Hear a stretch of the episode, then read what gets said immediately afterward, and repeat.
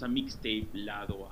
Y hoy tenemos un episodio increíble para todos los artistas que están empezando o los que ya tienen tiempo pero todavía se hacen mucho rollo para poder ingresar a todas las plataformas digitales.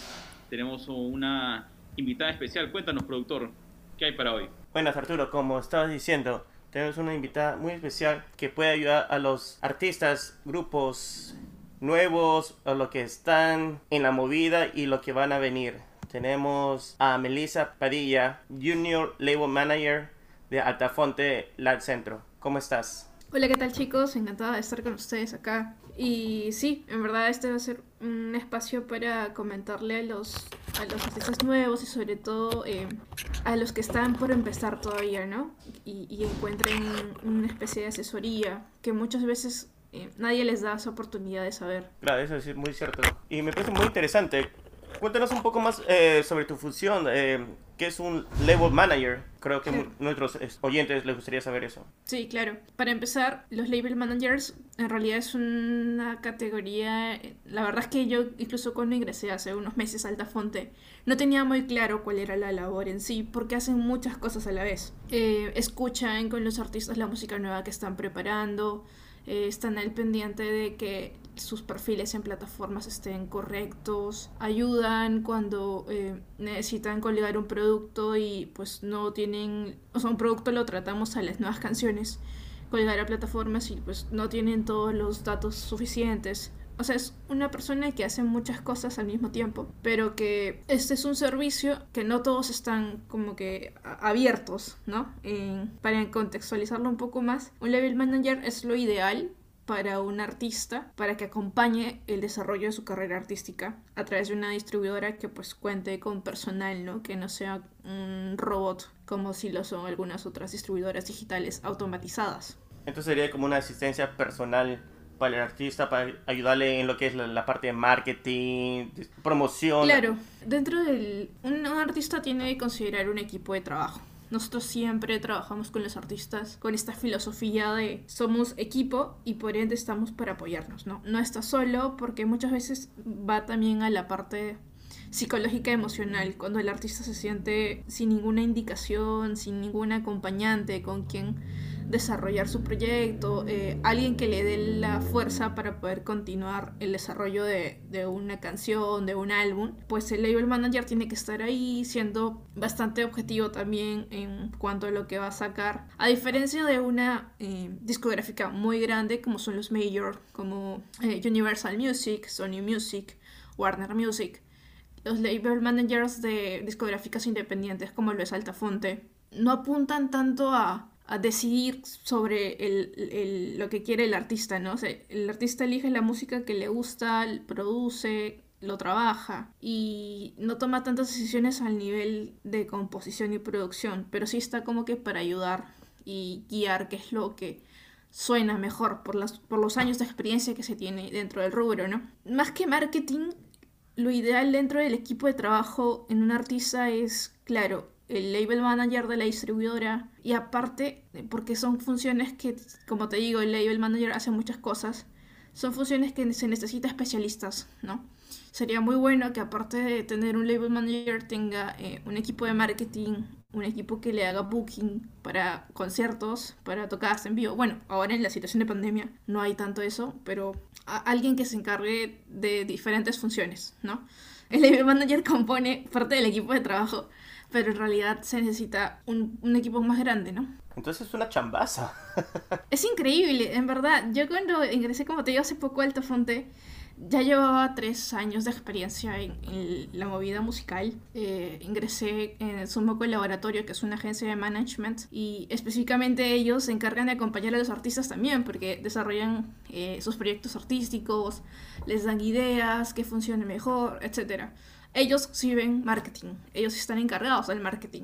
Eh, ven prensa también, eh, colocar a los artistas en diferentes medios digitales, llevarlos a entrevistas a televisión, a radio. Es una experiencia maravillosa. Yo le agradezco de todo corazón a Sharon Salazar, que es la CEO de Sumo Laboratorio. Ella me enseñó muchísimas cosas y sobre todo a generar empatía. Creo que en este rubro tienes que ser muy consciente que el artista no es un producto.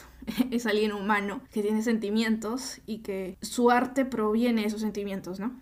Entonces eh, es un marketing diferente, es un marketing que trata con una persona. Y luego cuando llegué a Altafonte vi, wow, no solamente es el manager, no solamente es la encargada de marketing, no solamente es el de prensa, es todo un equipo que está detrás, que también dentro de la distribuidora que está pitchando, pitchar se le dice al, al sustento del, del, artista frente a las plataformas para que los coloquen en playlists editoriales, defendiendo la canción. Y es todo un proceso, es todo un equipo grande de trabajo. Y claro, ahí viene la, la cuestión, ¿no? Eh, no todos los artistas tienen quizás eh, la situación económica para poder contratar un equipo tan grande. Y son independientes por ello. Ah, ese, ese es un punto muy interesante. Entonces, ustedes al ayudar al artista independiente, ustedes no se meten en la producción de sus canciones. Ellos producen su música y ustedes solamente le ayudan a que vean la parte... Es correcto. Claro, porque, claro, claro, como tú estabas mencionando, discográficas grandes, eh, publicadoras como Warner eh, Music, Sony, por lo que se ve, claro. por lo que se escucha, se lee, la, las noticias, todo, que ellos se meten de vez en cuando, uh, le meten la cuchara, como se podría decir.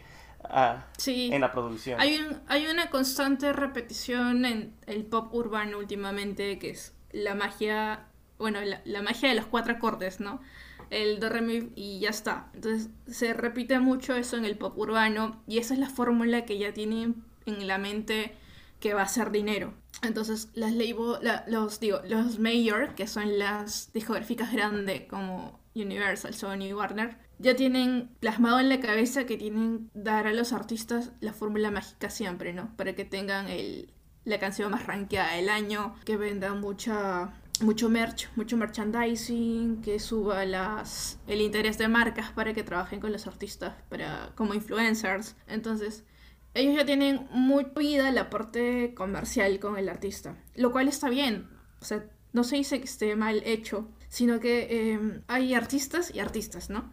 Hay, hay con quienes sí puedes trabajar esa, esa forma de esa modalidad y que les vaya muy bien y estén contentos con ello. Y hay otros artistas que son mucho más con una filosofía de cantautor, que les gusta hacer su propia música y, y, que se llame como les guste y que suene como les guste. No se venden al sistema, se podría decir, ¿no? Y para ello es, es muy chévere contar con distribuidoras como Altafonte, que de alguna u otra manera no solamente llevan esa filosofía dentro de, de, la chamba con los artistas, sino que también dentro de la propia corporación. Tienen eso, son... Yo cuando llegué me encontré un equipo de trabajo muy fan de la música eh, y sobre todo que tienen una personalidad muy bonita. Y eso es lo que se busca al final cuando trabajas con un sello independiente. Que sea un equipo de trabajo muy unido, muy pilas, que se sienta como familia. Entonces ya no es tanto el el artista solo, ¿no? Es el equipo de trabajo. Ah, claro, eso es muy interesante. Y, y, para saber un poco, y también para nuestros oyentes, ¿cómo sería, cómo es el proceso para que un artista aplique para esta discográfica?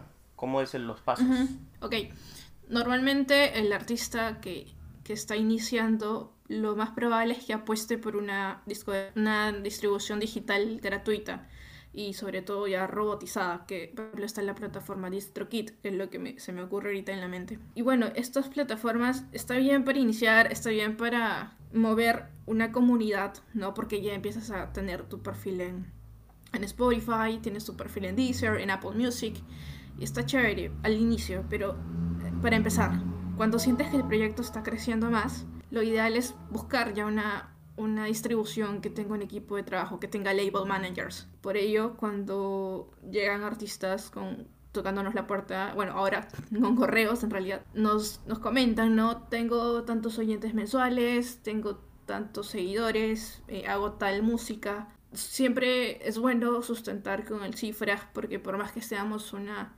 distribuidora independiente, de todas maneras tenemos que tener cierto ciertos parámetros que, cumplir, ¿no? Entonces, cuando se presentan a nosotros con cifras eh, de oyentes, con comunidad, con mucho interés de, generar un marketing, o sea, que tienen también un equipo que los va a respaldar. Eh, sobre todo hay estas agencias de management, ¿no? Y también managers independientes que trabajan con chicos, eh, artistas y muy jóvenes que están ahí para, para formar equipo cuando llegan así, con, con esas ganas de, de, proyectarse y tantos lanzamientos a futuro, así nos entusiasma y cerramos una reunión, conversamos, nos cuenta qué es lo que se viene con su carrera. Hacen como un brief de presentación, ¿no? Ante los label, managers y ahí, bueno, decidimos en equipo dentro de Altafonte si esto va o no va, pega con nosotros eh, su, sus vibras, mejor dicho, el proyecto está encaminado, si es así, pues cuadramos una segunda reunión, presentamos el proyecto a, nuestra, primera, nuestra región, que es Latinoamérica Centro, y luego se envía un correo también a la oficina de España, si a todos les gusta el proyecto y le dan el visto bueno, pues se cierra un contrato con el artista, que no es un contrato en el que nos van a pagar por adelantado, eso no nos gusta, sino es más bien de lo que vaya generando tu proyecto dentro, dentro de plataformas, pues se cobra un porcentaje, ¿no? Que lo cual me parece bastante bueno porque muchos artistas, como te digo, llegan con el dinero bastante ya cuadrado para otras acciones y llegar a pagar una distribuidora eh, se imaginan un monto muy grande, ¿no? A priori. Pero luego cuando se conversa y se les dice, eh, nosotros recuperamos eh, ese dinero a medida de que va creciendo tu carrera y vas generando dinero a través de plataformas, pues creo que es la, la manera más correcta, ¿no? Sin, sin alterar mucho la salud económica del artista. Claro, por supuesto, porque recién empiezan y que necesitan este, una ayuda y lamentablemente algunos artistas no tienen ese dinero, esa base económica para pagar cosas extras que tal vez no lo tenían pensado a priori. Y eso es este, muy importante que ustedes lo conversen y ayuden a los nuevos artistas de diferentes partes. Y tengo otro punto, ustedes solamente ven, cuando dicen Altafonte, parte centro, ¿a qué región de Sudamérica es centro? Ah, nosotros consideramos centro desde Guatemala hasta Bolivia, pero eh, eso cubre países en realidad de Centroamérica que cuyo nombre ahorita mismo no tengo en la mente, pero sí, sé que es Guatemala, República Dominicana, Cuba, em, y luego está la parte de arriba de Sudamérica, ¿no? Que está Ecuador, Colombia y Perú, que somos básicamente la nacionalidad del equipo de Latinoamérica Centro. Estamos a la espera de un chico de Guatemala todavía que se va a sumar al equipo. Pero ahorita los label managers de la región Latinoamérica Centro está conformado por colombianos, por ecuatorianos y por peruanos. y de ahí, bueno, también cubrimos la parte de, Bolivia. E independientemente está Altafonte Sur. Lo conforman Argentina, Chile, y Brasil es otro, otra oficina, ¿no? Por el idioma también. ¿Y, tú tienes que viajar si es que, no sé, uno de los artistas que está en otro país, tienes que ir a verlo o cómo es el, el contacto? Normalmente, como trabajamos con artistas peruanos, las gestiones se suelen mover acá, pero algo que suma mucho para una carrera, de, para una carrera artística sobre todo cuando ya está alcanzando cierto público local y lo que se busca es la internacionalización, pues eh, los labels estamos para buscar colaboraciones internacionales. Sin ir muy lejos, pues eh, hay muchos artistas que han tenido colaboraciones grandes acá. Casi revelo un, estreno, pero me he callado mejor. Pero es que sí, o sea, no, normalmente tendríamos que viajar para poder hacer las conversaciones, llevar al artista con nosotros, presentarlo con el otro artista internacional, que hagan un match tipo Tinder, se enamoren de, de, sus proyectos artísticos y trabajen algo nuevo o quizás una reversión de lo que ya tienen estrenado por su, por su canal. Y es chévere, ¿no? Porque uno, viajas mucho normalmente, en tiempos de no pandemia viajas mucho. Y dos, ves crecer al artista. Eso es muy bonito. Cuando se hacen colaboraciones son muy chéveres. Claro, es como ver sembrar este una planta y lo ves así crecer ya te da una emoción distinta, pues. Además para ti también, porque es, es, parte de tu trabajo. Claro, debe ser, debe ser increíble. Sí, Mel, solamente una, una consulta ahí. Me da, me da curiosidad el hecho es, digamos, imagínate, nosotros tenemos un proyecto musical y pues te mandamos un mail y tú nos vas a pedir pues eh, las canciones que tenemos, ¿no? No sé, pues nuestras redes sociales, si es que hemos ya antes publicado en plataformas digitales o no. Ese tipo, ese tipo de consultas eh, vas a hacer, pasamos el filtro, imaginamos que ya nos dijeron sí, ¿no? que nos van a representar de cierta forma. Luego viene la parte de la ejecución, o sea, los artistas te pasan su música o ustedes piden que la música esté en un tipo de estándar. Hay algunos criterios para la calidad del sonido. Ese es un punto, ¿no? Eh, luego imagínate ya, el artista te da la, la música en el nivel que tiene que estar para todas las plataformas. Y de ahí que sí, o sea, ustedes van siguiendo cómo va aumentando cuánta gente los, los escucharon, cuántos no. Luego, ¿qué más pueden hacer? Como acabas de decir, buscan con quién juntarlos. Esa búsqueda de juntarlos tiene como criterios cuántos seguidores tienen o si las canciones em, han empezado a ser más escuchadas. Imaginemos, ¿no? Si es un artista peruano, pero empieza a ser más escuchado en Guatemala o en Madrid. Entonces ven eso y dicen, oh, aquí hay una oportunidad, vamos a hacerles match. ¿Es así el proceso? ¿O cómo sucede todo? ¿O me he pasado pasos? Si me he pasado pasos, por favor. No, está bien, está bien. Creo que lo has, has, has, resumido mucho la curiosidad que tiene el artista cuando llega el Tafonte. Sí, efectivamente, eh, ahí va la diferencia que tenemos con una distribuidora automatizada, ¿no? Que tratas con una persona y que le va a dar seguimiento a, tu, a tu, música.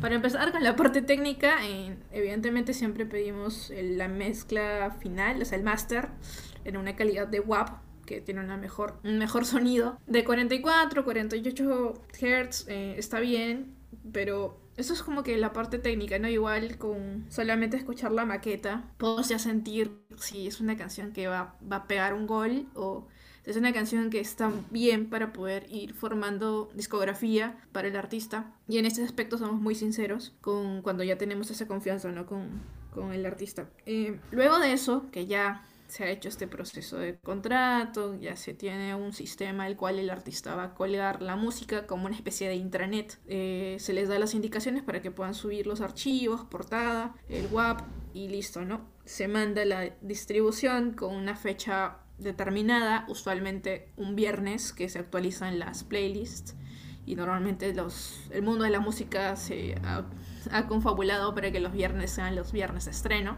Eh, entonces hasta ahí todo bien con ese proceso. Luego de, que el artista ha hecho esto, pues nosotros nos toca como label managers defenderlos, sustentarlos, pitcharlos, como se le dice el término correcto, pitchar, frente a las plataformas. Altafuente, al igual que muchas otras distribuidoras que tienen un equipo de trabajo, dícese de OneRPM, Dito, City Baby también por ahí tiene equipo de trabajo. Ellos, los label managers, se encargan de eh, conversar con el representante de Spotify, de Deezer, de Amazon Music, les cuentan las novedades de la semana. Les dicen, tenemos tal canción en el género pop, tenemos tal canción en el género urbano, en el género cantautor, el artista tiene tanto tiempo en la música, tiene tantos álbumes lanzados, tiene tantos seguidores en Instagram, en Spotify, etc. Esa conversación que tienen los label managers con el equipo de trabajo de Apple Music, de Spotify, es lo que nos da ventaja para que puedan aumentar ¿no? sus cifras, sus estadísticas dentro de las plataformas. ¿Y qué pasa con un artista cuando un artista sube sus, métricas? Pasan dos cosas. Uno, eh, aumenta su comunidad de seguidores, aumenta las escuchas, genera más dinerito por cada reproducción. Y dos, amplía los territorios. Es decir, el CPM de acá en Perú, por ejemplo, de, Spotify, es bajito a diferencia de, de México. Me explico.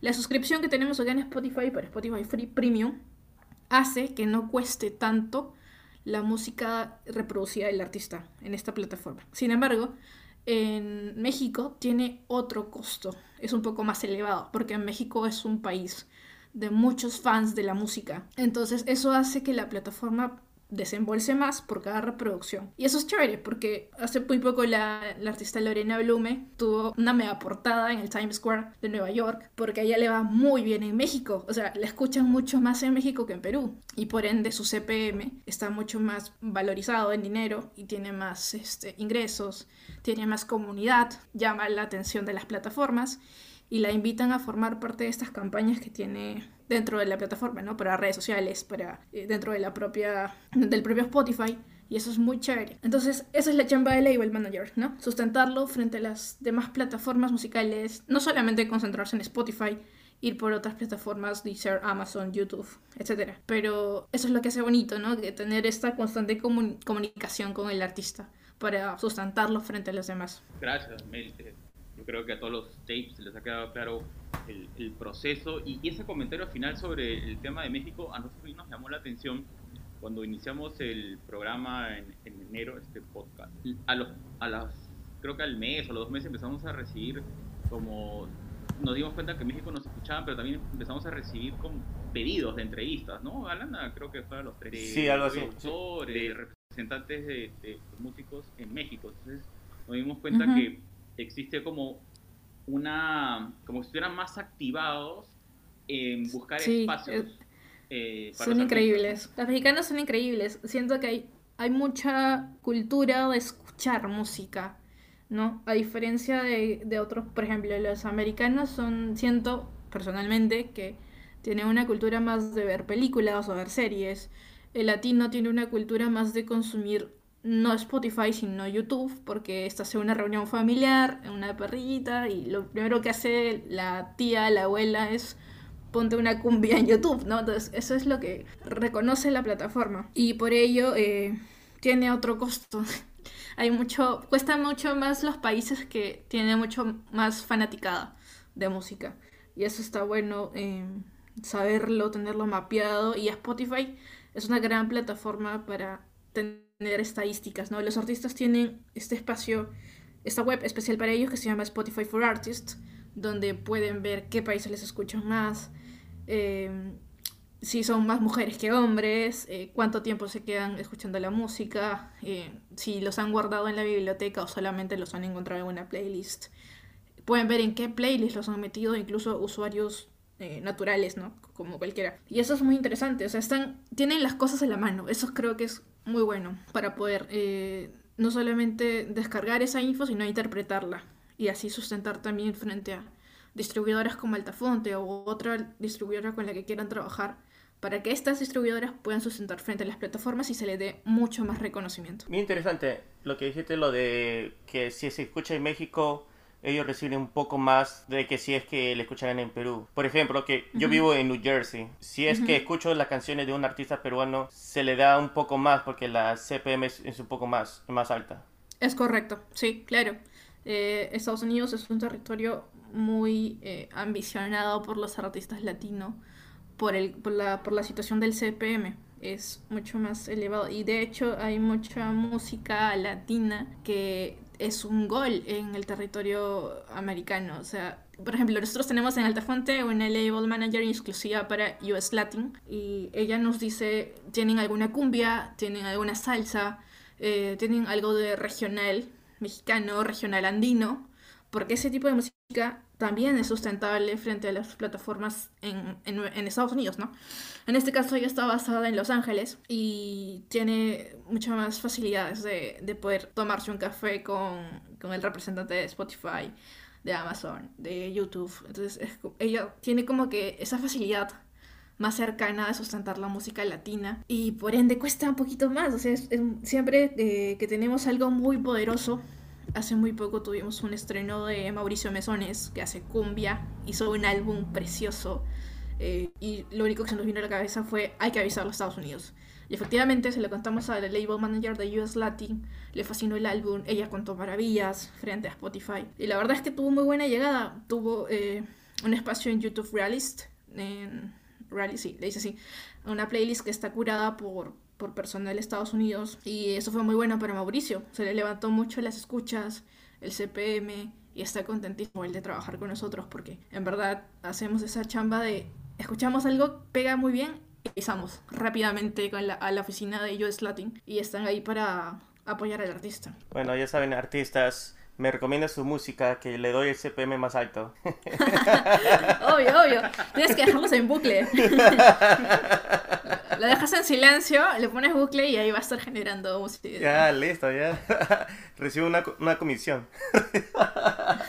pues, puede ser, puede ser. No, pero en verdad, chicos, ese espacio es maravilloso. No saben cuánto lo valoran los artistas, cuánto lo valoran los managers, los encargados de prensa para artistas porque ese tipo de espacios es lo que se busca, ¿no? Muchas veces se ruega por una nota en El Comercio, en La República, RPP, está genial eso, ¿no? O sea, muchos de esos periodistas apoyan a la música nacional, muchos otros pues tienen la obligación del editor de publicar algo mucho más interesante o por la situación política y económica del país pero hay espacios que están que son que son de un público de nicho, ¿no? Que están destinados al que de verdad le importa la música. Y eso es lo que está haciendo Mixtape. Entonces estamos contentísimos de que existan, yo personalmente se los agradezco mucho. En verdad es una gran chamba. No, sí, de hecho que sí. Nosotros estamos siempre tratando de apoyar ahora a los músicos independientes. Nos basamos principalmente en Perú, pero también de, otros eh, países de la región, porque es importante también que se difunda su música. Y es importante que, para que te des una idea de nuestra audiencia, el 46% viene de Estados Unidos. De ahí viene, Increíble. De ahí viene Perú. Hi, hi everyone. Mi inglés latino. inglés latino, ¿no? ah, no, así yo empecé también. Y la cosa es que si es que tenemos esa audiencia porque tiene, quieren escuchar mucho más de la, eh, me imagino que nuestra audiencia es de ser este, latinos que quieren escuchar nueva música latina que ya no esté basada en la radio. Y eso es importante. Ese es otro punto muy interesante, porque la radio ha dejado de ser el primer espacio de escuchar música nueva. Tú en radio escuchas lo, los éxitos de, de, los 90, de los 80, muy pocos son los que tienen música nueva en radio y si lo son pues son géneros que son muy populares como la cumbia, como la salsa y les va bien y está genial, pero claro, no hay una, una no hay una estación de radio de música independiente, ¿no? No hay una estación de radio que eh, toque la canción de, de, un cantautor, ¿no? Que habla sobre política, por ejemplo, ¿no?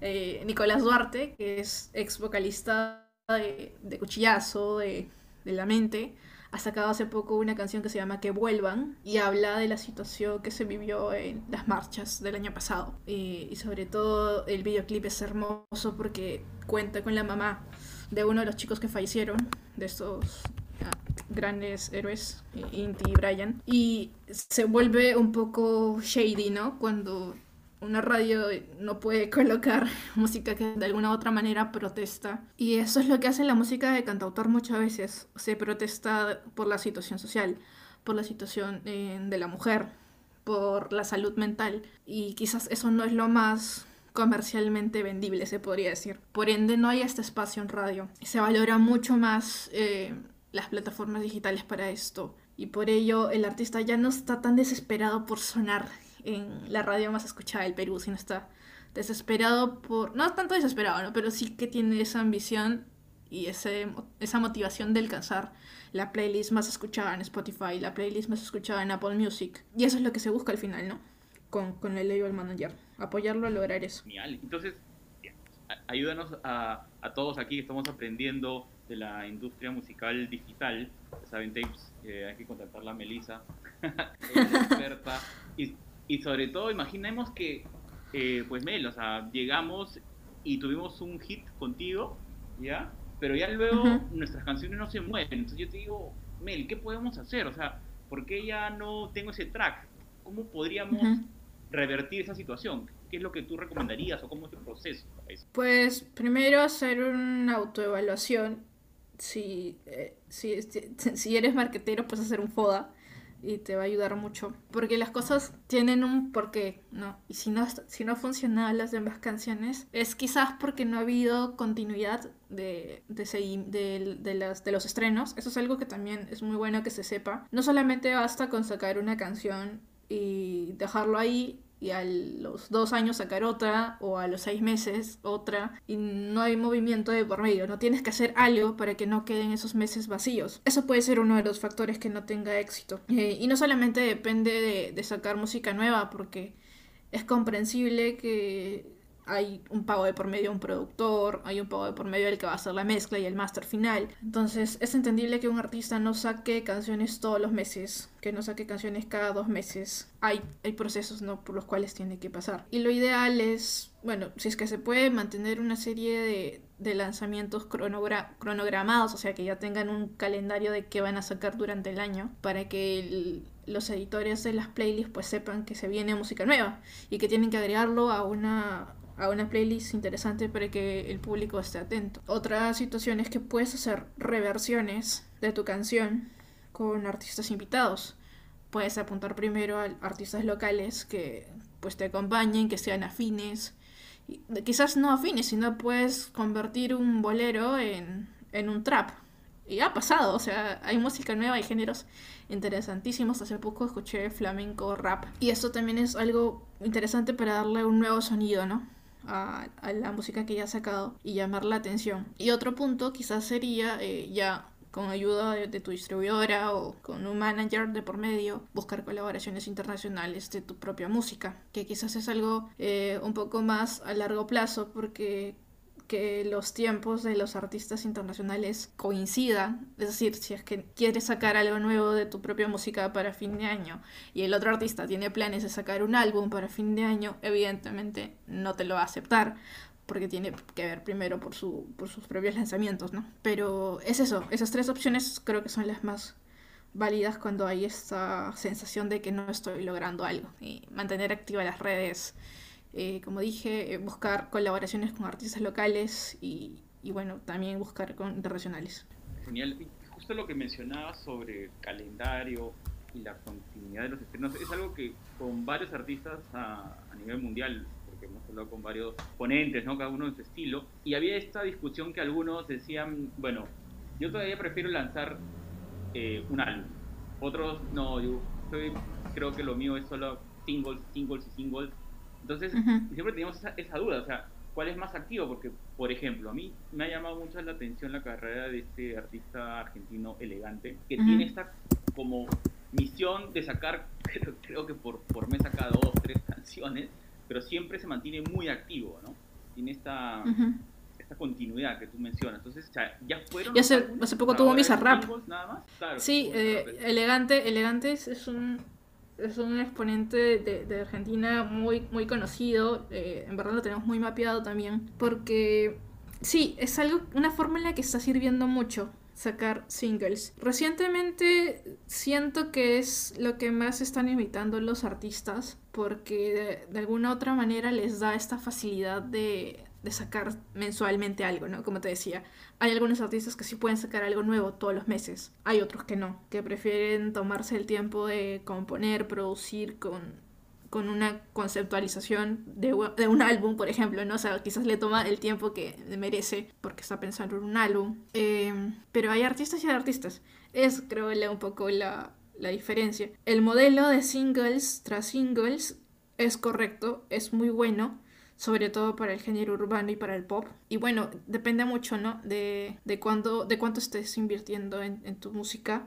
Si eres tu propio productor y tu propio mezclador, pues genial, porque te ahorras el, el costo que tiene de por medio trabajar con un equipo tan grande para sacar nueva música. Y eso que inviertes en, en la parte técnica lo puedes invertir en la parte de marketing y te viene súper bien. Y en cuanto al álbum, es bonito cuando tiene un concepto y es bonito cuando viene luego de varios singles, ¿no? Por ejemplo, si un álbum tiene, mejor dicho, si tienes pensado lanzar un álbum de 11 canciones, lo correcto sería sacar algunos singles del álbum. Es decir, la canción 1, la canción 7 y la canción 9 consideras que son muy buenas como para solamente perderse dentro de ese álbum de 11 canciones y lo que haces es tres meses antes del lanzamiento del álbum vas sacando single por single, single por single. Y así vas preparando la camita, mejor dicho, para poder este, llegar ya al álbum completo, ¿no? Y sobre todo, no, no solamente generas eh, el tiempo suficiente, ¿no? Para que se pueda, la, la gente pueda estar atenta a tu música, sino que también generas la atención de los curadores de las playlists. Ah, sobradazo. Y, y eso del, del playlist que estás hablando de los curadores, también hasta Fonte ve eso también, ah, eh, propone playlists a las plataformas como Amazon Music o Spotify. Mm, nosotros, lo que, como te decía anteriormente, defendemos, pichamos eh, semanalmente la música de los artistas con, con anticipación de vida, claro, porque no es algo que salga de, la noche a la mañana, sino que tiene todo un orden de trabajo. Pero al fin y al cabo, cuando tenemos artistas que no logran las playlists que desean, es una frustración mutua, ¿no sabes? El dolor que se siente cuando ves que ha trabajado mucho, que le ha encantado eh, al todo el equipo lo que ha hecho, la música es fantástica, pero lamentablemente no fue del agrado del curador de las playlists, ¿no? Del editor. Em, y es una frustración compartida. Nosotros sustentamos, mas no decidimos qué, canción entra en la playlist tal, tal, tal.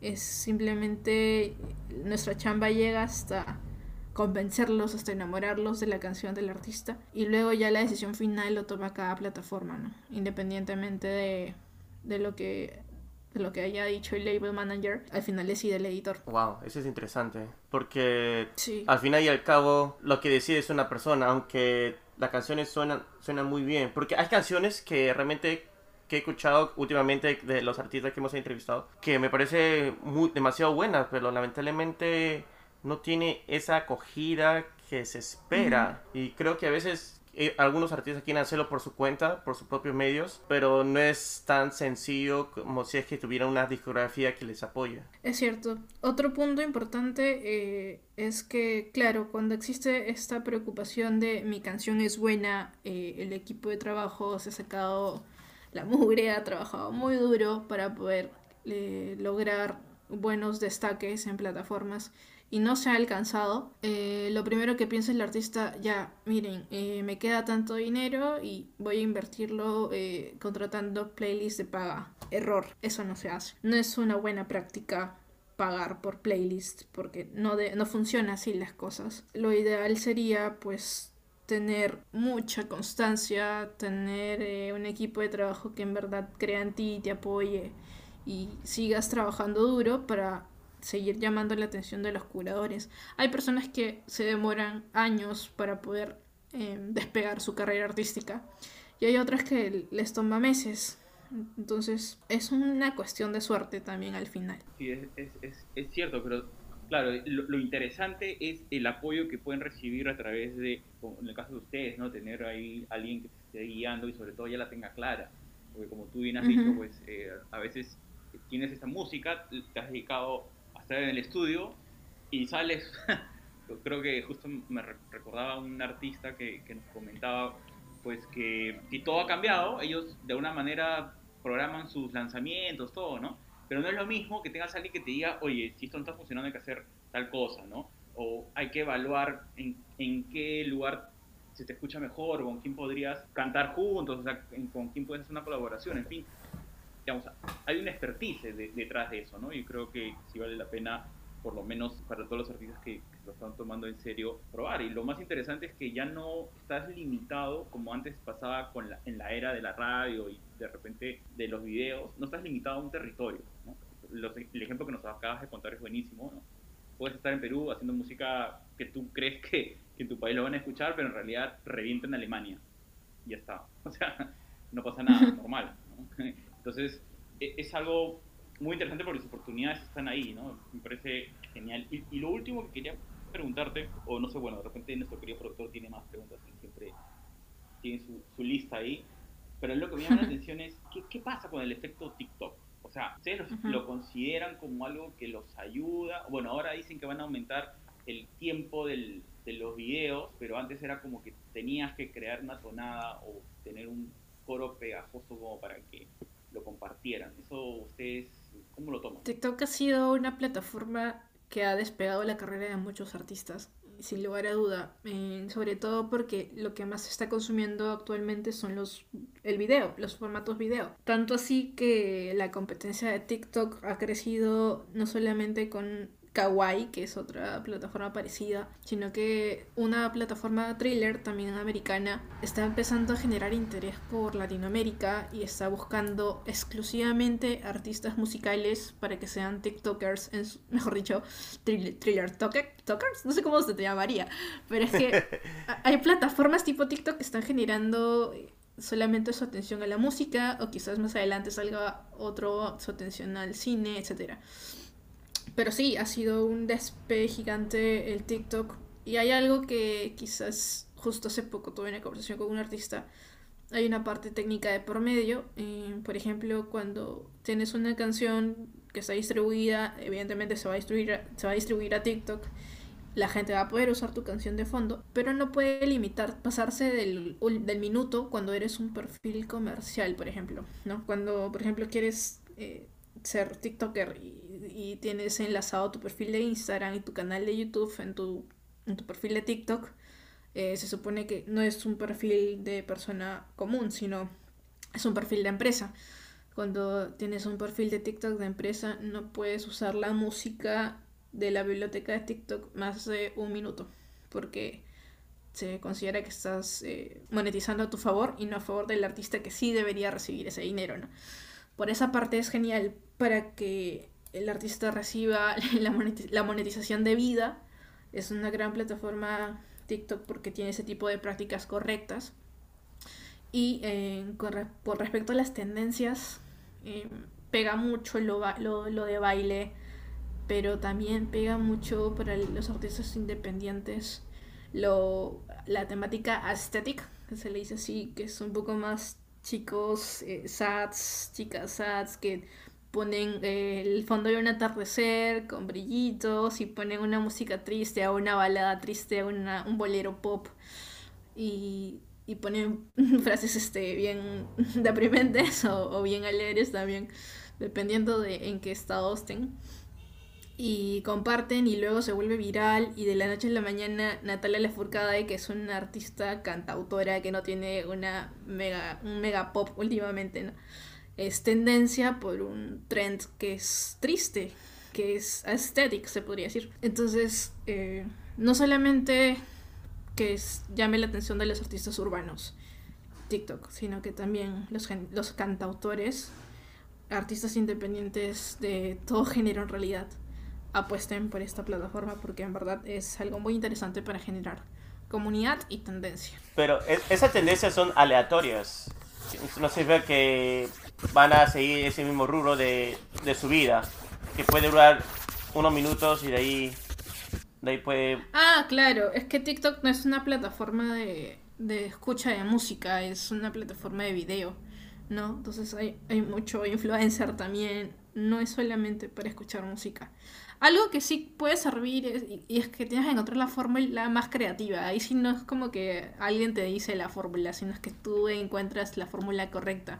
Hace muy poco el artista Lucas Anelato, que hace pop urbano acá en Perú, se le ocurrió la fantástica idea de coger canciones urbanas muy famosas de Camilo, de J Balvin, de Maluma, y les cortaba un pedacito y él metía, él metía el verso que escribía como compositor y hacía como si lo invitaran a cantar el, remix de esa canción. Y eso les generó un alce de seguidores increíbles. Y luego cuando notamos eso le dijimos, mira Gianluca, ya ha pasado esto, migremos este público que tienes en TikTok a plataformas digitales. Hicimos secciones eh, en equipo eh, que empieza a invitar a la gente, a, a sus seguidores, a su Spotify a que lo escuchen en Deezer, porque también tiene público no solamente de Perú, sino que también de Colombia. Y en Colombia y Ecuador es mucho más fuerte Deezer. En Centroamérica es mucho más fuerte Deezer que Spotify.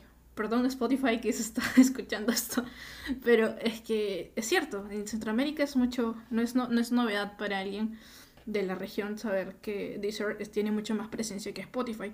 Entonces, eso es lo que hicimos con Yaluca. Empezamos a, decirle tienes que mover tu público de redes sociales a, tus plataformas digitales. Y en ese proceso estamos y sus métricas están aumentando una barbaridad. Se nota el pico de alza en, en, el Spotify for Artists que te muestra la gráfica. Y eso es chévere. Gianluca encontró la fórmula mágica para que con TikTok levantara su carrera artística sin ser un artista comercial que, que paga para, perdón, sí, se tiene que decir que paga para estar en radio a veces, que, que invierte demasiado dinero para estar en televisión, etc.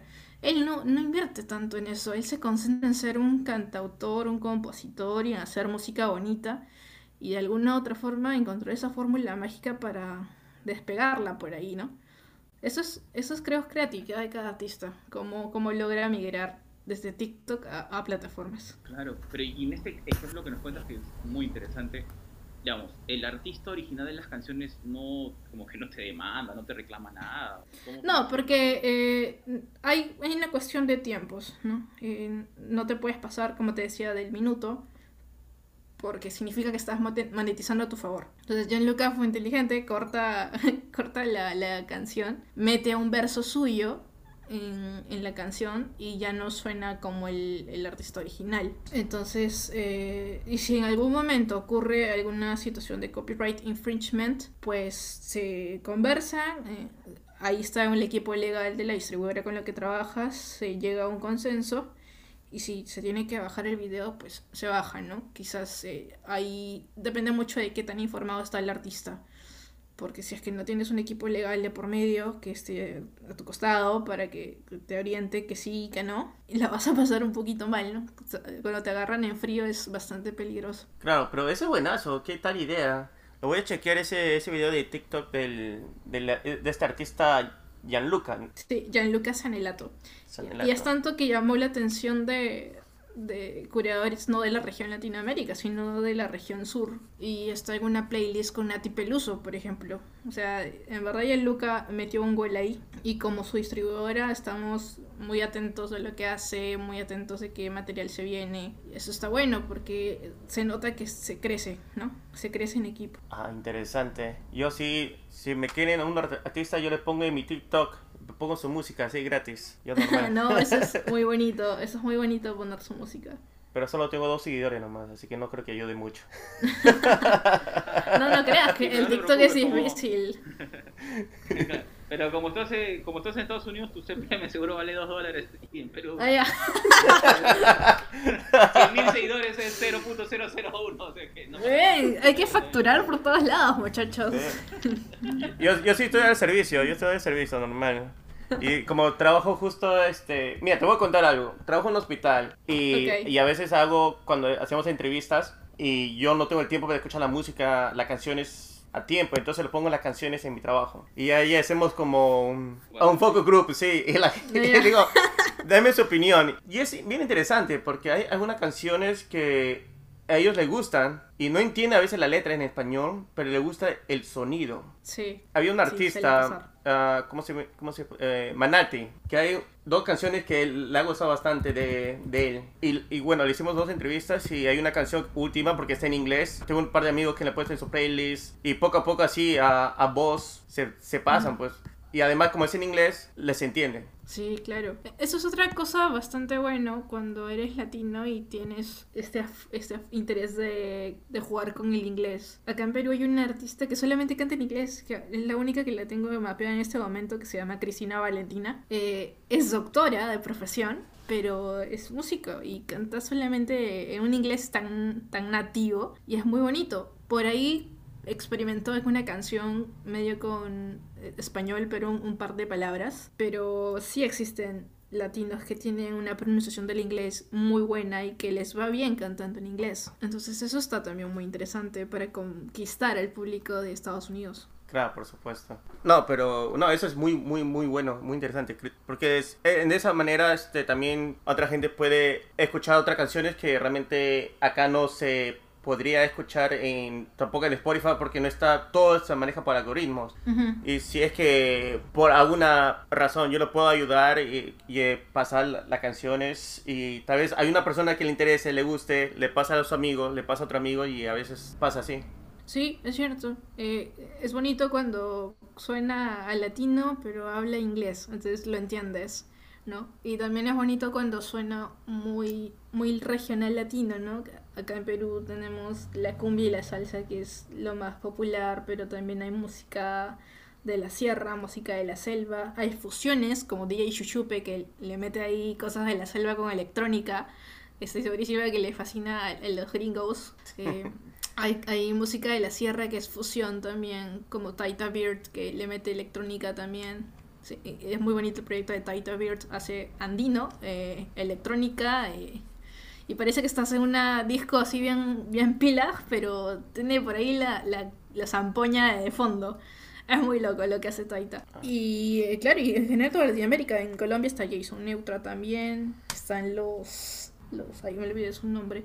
Pero hay muchos artistas de, de, que suenan muy latino, muy, muy regional latino. Eso es bonito. Sí, no, y eso, Neutra sí me gusta bastante, es un capazo. Sí, sí, increíble. Él también es acá nosotros en Altafonte, el, el equipo de Colombia lo quiere mucho. Sí, sí, es que nosotros en... ¿Así? ¿Ah, Qué bonito. Sí, sí. Justo yo estuve en Colombia. Bueno, no, no lo conocí en persona, pero nos intercambiamos palabras ahí por llamada, todas esas cosas. Sí, ah, está también los Rolling Ruanas que suenan. Eh, el género que cantan ellos es carrango de Colombia. Y son, como un pop carrango, se le dice así.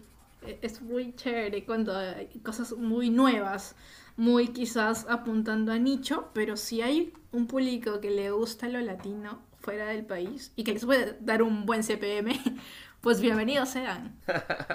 ya saben, aquí hay una, un sucursal. Hay un sucursal con, con New Jersey. Hagan sus pedidos. Buenísimo. Bueno, Melissa, muchísimas gracias por tu tiempo. Realmente ha sido muy bueno, muy interesante y yo sé que todos los, los artistas que nos escuchan la ha ayudado. Es un plus, es algo más para que ellos sepan y entiendan cómo es el movimiento, no solamente es este, escribir y producir canciones, hay algo extra que es para difundir su música. Sí, en verdad, gracias por este espacio ha sido muy bonito contarles todo. Espero que el artista no, no se quede ahí frustrado cuando le vaya mal, sino vamos, vamos adelante, eh, saquemos música nueva siempre con el corazón. Siempre va a estar por ahí, voy a hacer mi cherry. siempre va a estar por ahí Altafonte para apoyarlos. Pueden tocar nuestras puertas y encantados de atenderlos. Somos un bonito equipo, en verdad. Colombia, Ecuador y Perú unidos. Buenísimo, ya saben, Tate, así que a buscar a Melissa para que los ayuden con ese paso, con esa milla para llegar más lejos. Entonces, muchísimas gracias, Melissa, te pasaste. Fue muy educativo, muy útil. Eh, pues nada, estamos conversando en una próxima oportunidad. Gracias. Yo encantada, un abrazo. Muchas gracias.